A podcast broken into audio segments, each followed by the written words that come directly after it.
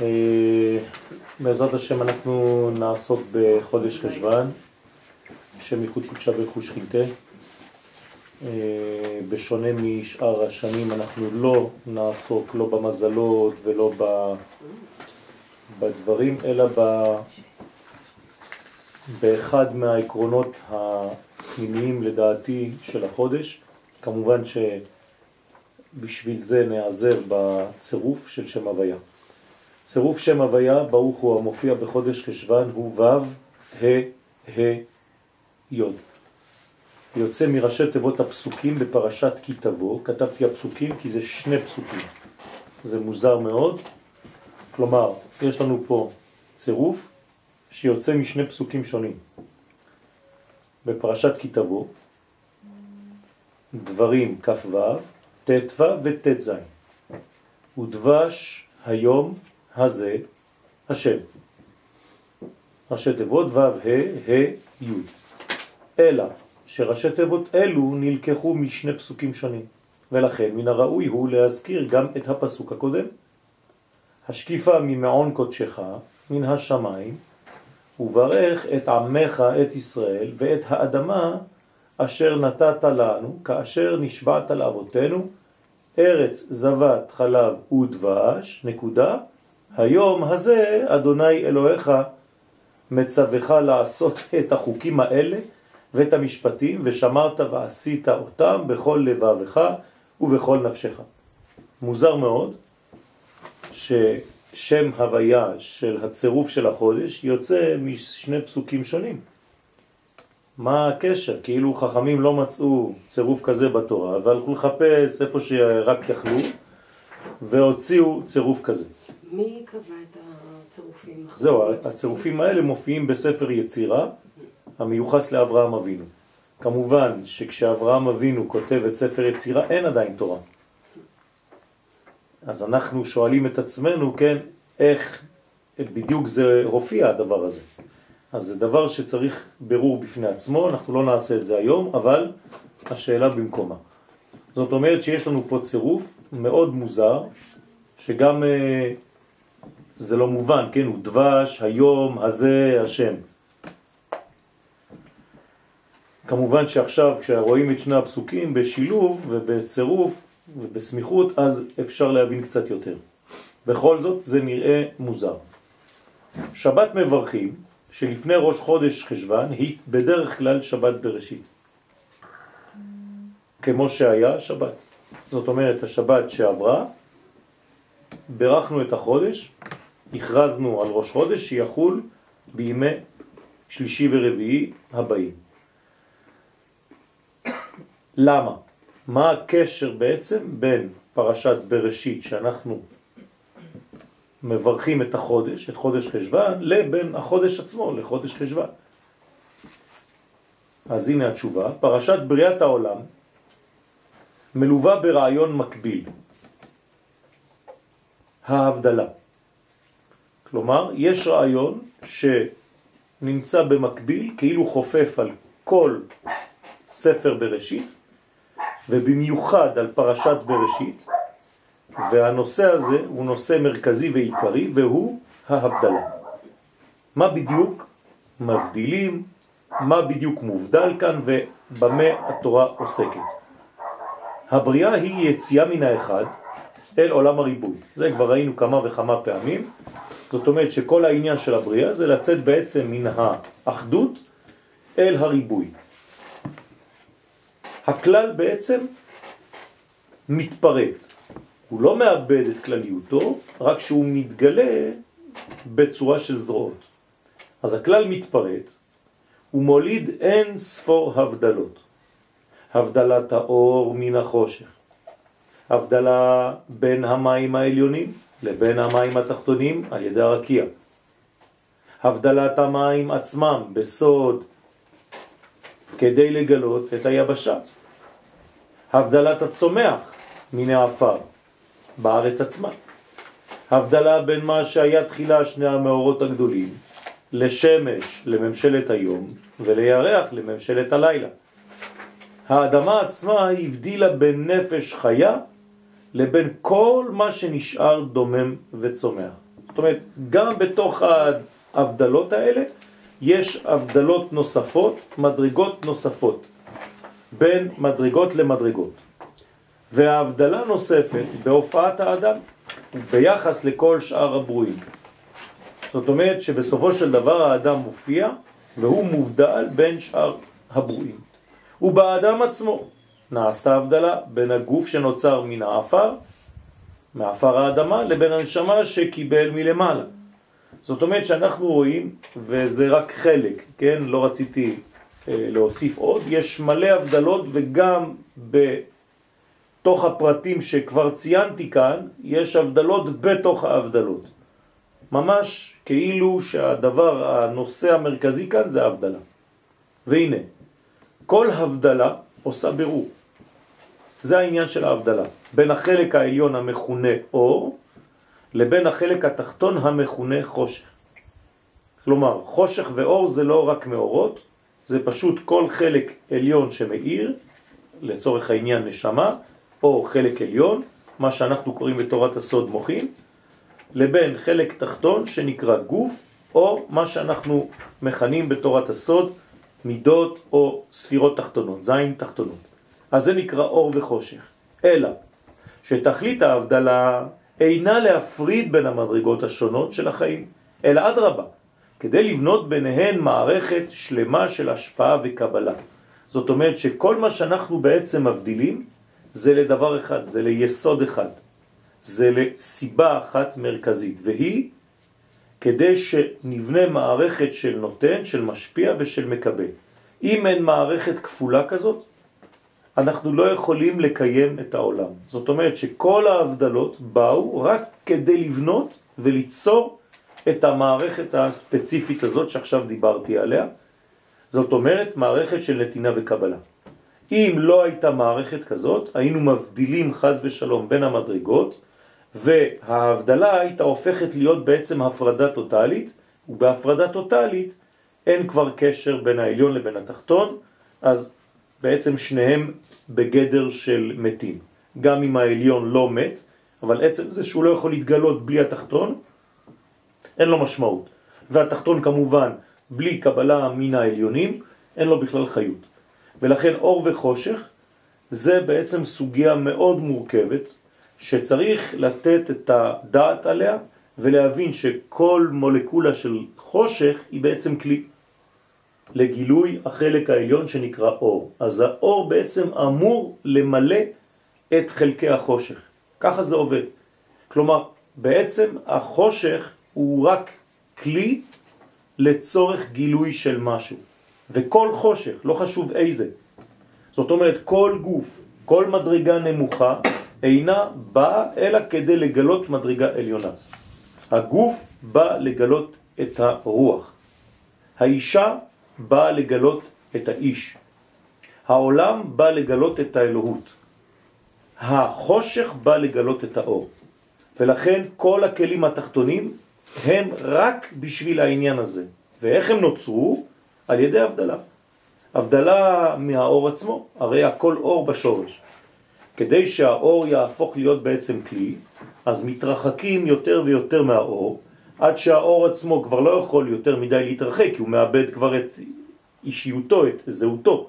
ולכן החלק שנשאר אור נשאר אור, והחלק שכבר התרחק יותר מדי הופך להיות כלי.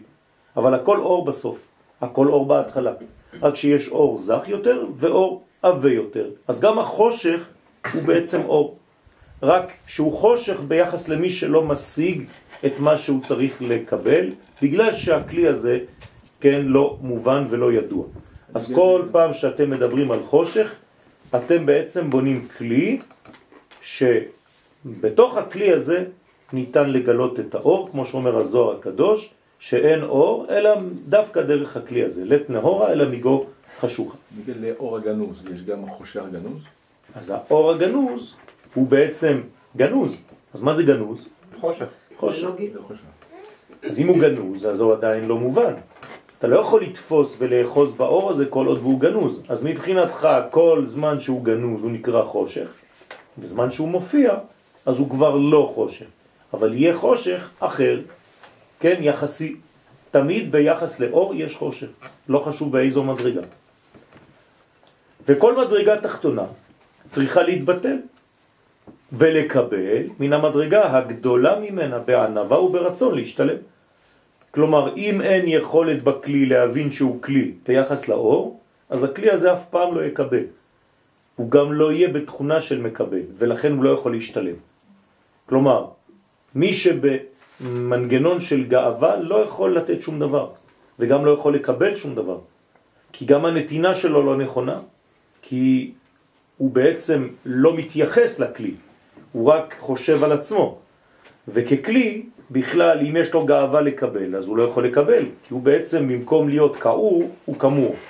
זאת אומרת שבעצם אי אפשר שלא להתבטל ביחס למדרגה שהיא עליונה. ולכן, גם בין החברים, צריך לדעת את המקום של כל אחד ואחד, ולתפוס את מקומו ולשמור את מקומו.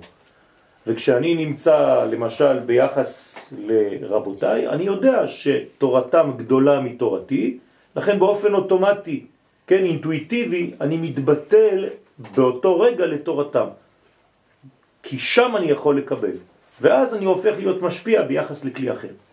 ואותה מעלה עצמה תהיה אף היא בגדר אור, כלומר גם החושר ביחס למדרגה אחרת הוא בעצמו אור, ביחס למדרגה נמוכה, יש פה טעות, לא חשוב, יש כמה טעויות, אני מתקן אחר כך ממנה, וכן על זה הדרך בכל הבניין.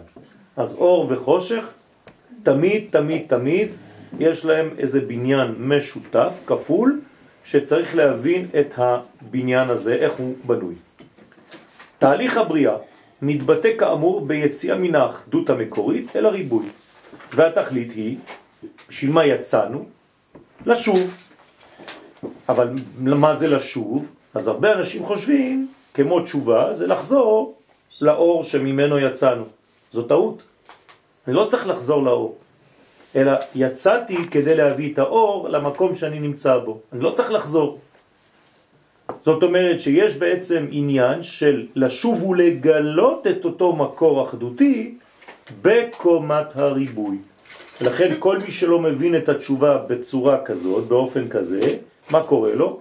התשובה שלו מתבטאת בצורה של העלמות, בצורה של אובדן חיים, שזה בעצם מילה נרדפת לעצבות, לדיכאון, לכיבוי. כן, האדם קבה, נעלם, בגלל שהוא עושה תשובה. זה לא נכון. התשובה שלך לא נכונה. אתה פשוט נעלם ונבלע באור שממנו יצאת. זה לא מה שהקדוש ברוך הוא רוצה. הקדוש ברוך הוא רוצה שכיוון שיצאת, ושהמגמה הייתה שתצא, אז תגלה את האור בעולם הזה שהוא למטה, שנקרא חושך לצורך העניין. והוא סוד תיקון העולם, זה התיקון.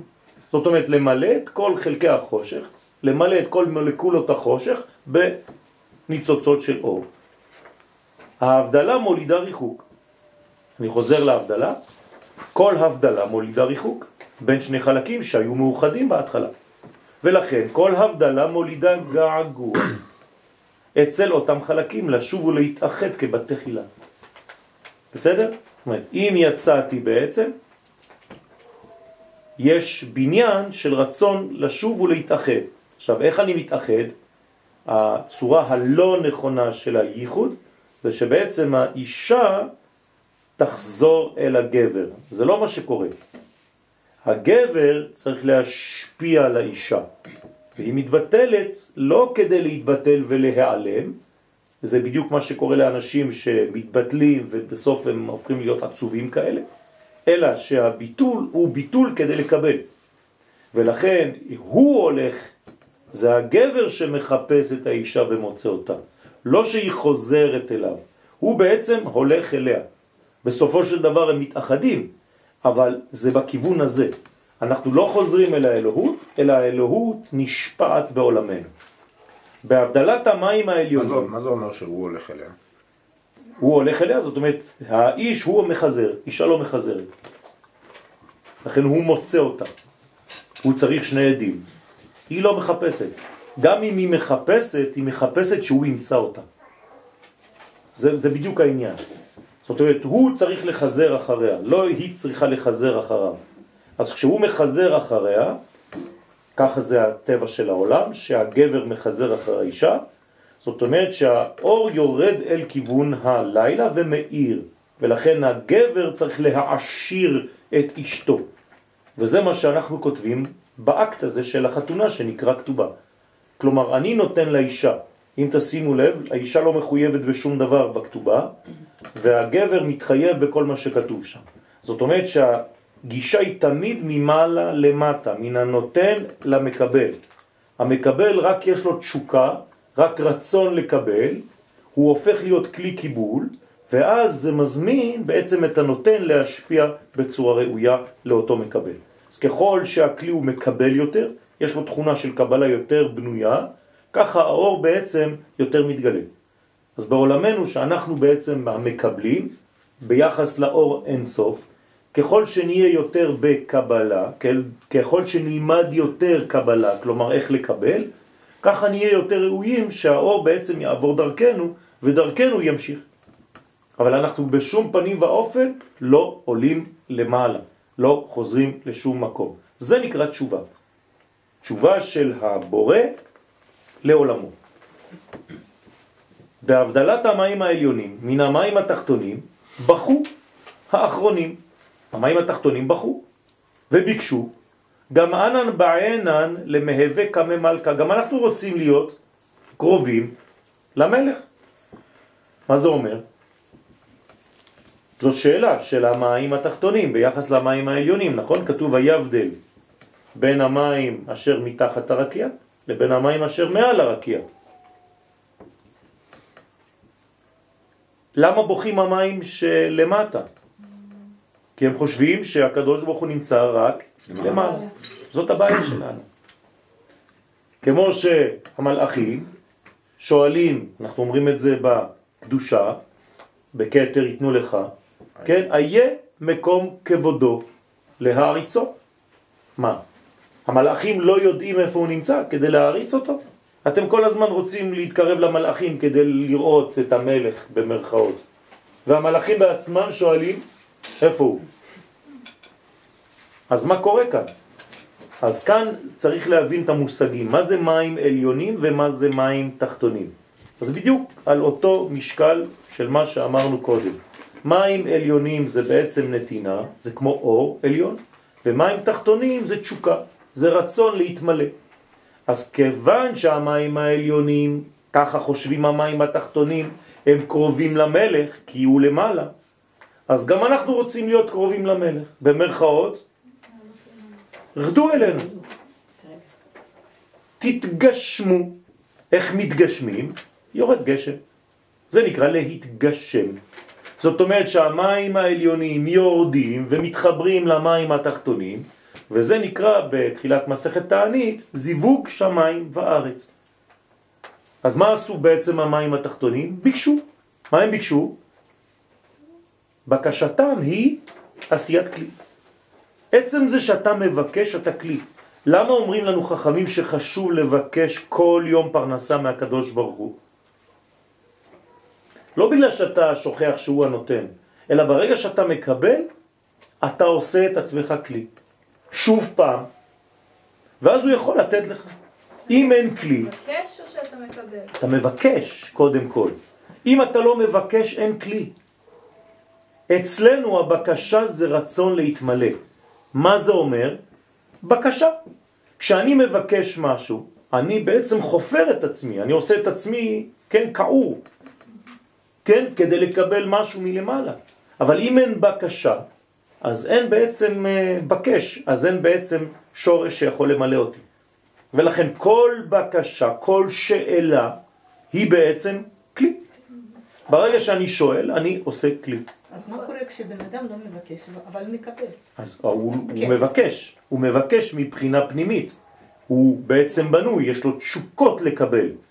לא בהכרח, אני מבקש ממך הקדוש ברוך הוא. לא. אדם שרץ כל הזמן ורוצה ודואג ומחפש, זה כלי.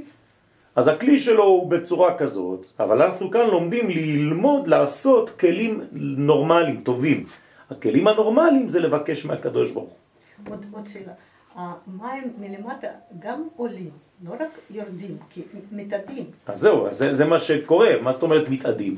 הם מתאדים, הם מתאדים כדי לחזור, הם לא מתאדים כדי להיעלם, הם לא נעלמים למעלה, שום דבר לא נשאר למעלה. כלומר, תמיד, תמיד, תמיד, גם כשיש עלייה, זה עלייה לצורך ירידה. אתם מבינים מה אני אומר פה? כן. זה אף פעם לא ירידה לצורך עלייה, זה תמיד עלייה לצורך ירידה.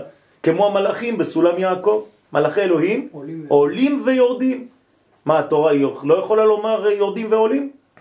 למה זה בצורה הזאת דווקא? בסדר הזה דווקא? כי זה המנגנון, זאת המגמה. ואם אתה שוכח לרגע אחד את המגמה, אז שוב פעם אתה נעלם בעליונים בשמיים. זה לא מעניין אף אחד. בסדר?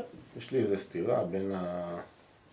בין העניין הזה של התשוקה, שזה בעצם פעולה נוקבית, כן. לבין מה שאמרנו קודם, שהפעולה היא, היא זכרית בעצם כלפי הנקבה ולא נכון. פעולה של הנקבה כלפי הזכר. נכון. פה בתשוקה, עצם התשוקה היא פעולה נוקבית. נכון. שמעוררת את הזכר נכון, כדי לתת. נכון, אבל מה היא עושה? היא לא, לא מתבטלת. זה לא שהזכר כאילו מחפש אה, כלי לתת. נכון. הוא מחפש. הוא מחפש ב, ב, במנגנון שלו, ברעיון ההשפעה, ברעיון ההשפעה שלו. כן. כשהוא רואה שיש כלי קיבול, אז הוא נמשך. פשוט הוא הולך לשם. אוקיי, אז העניין הזה של החיזור של הזכר כלפי הנקבה, הוא צריך להיעשות מהנקבה כדי. לאפשר לזכר לחזר לנקבה. על זה נאמר בבראשית, ואל אישך תשוקתך שלך. האישה משתוקקת. וברגע שהיא משתוקקת, היא בעצם עושה כלי, והוא, כיוון שיש לו מנגנון טבעי של נתינה, אז פשוט הוא מוצא עכשיו מקום להשפיע בו. והוא לא מרגיש אונס, שהוא בעצם אנס. אז למה זה כללה?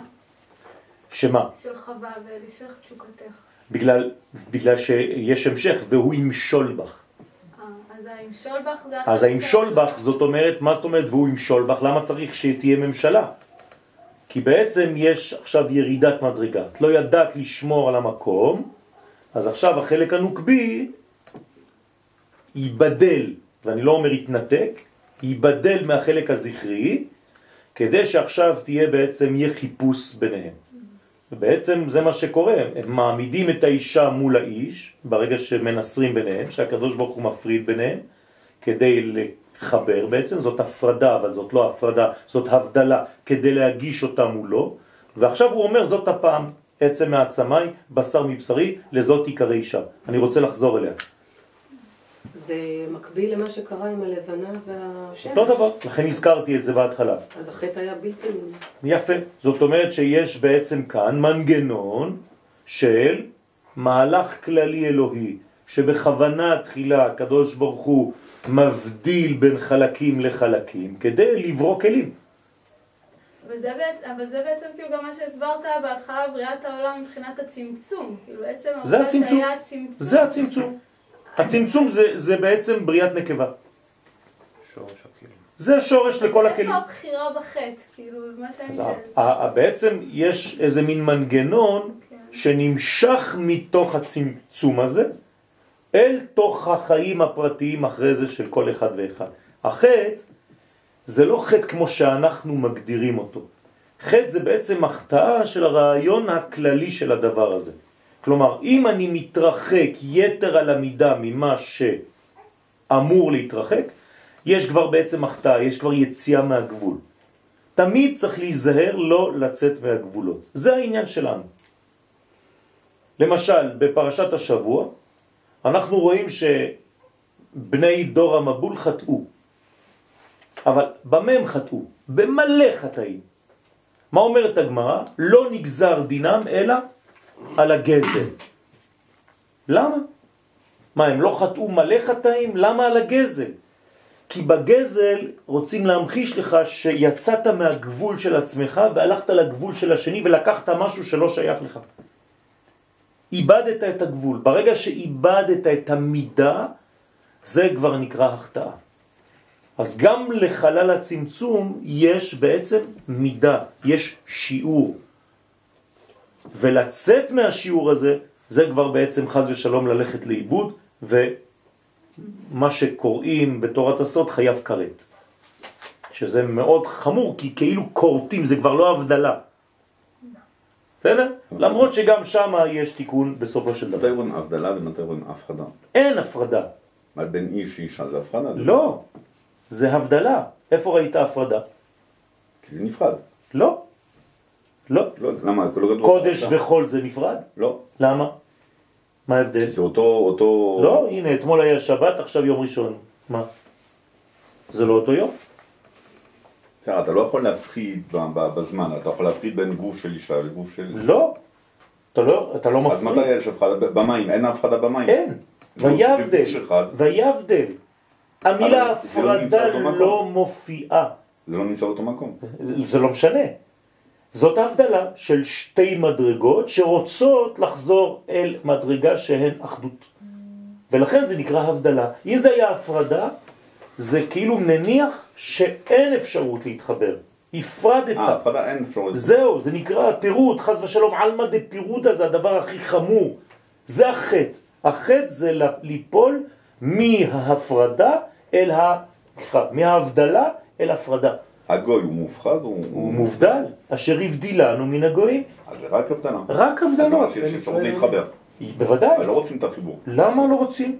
אנחנו עושים גבולות כדי לא להתחבר. להפך, אתה עושה גבולות כדי לשמור על הייחודיות שלך, אבל עם הרצון להשפיע על השני.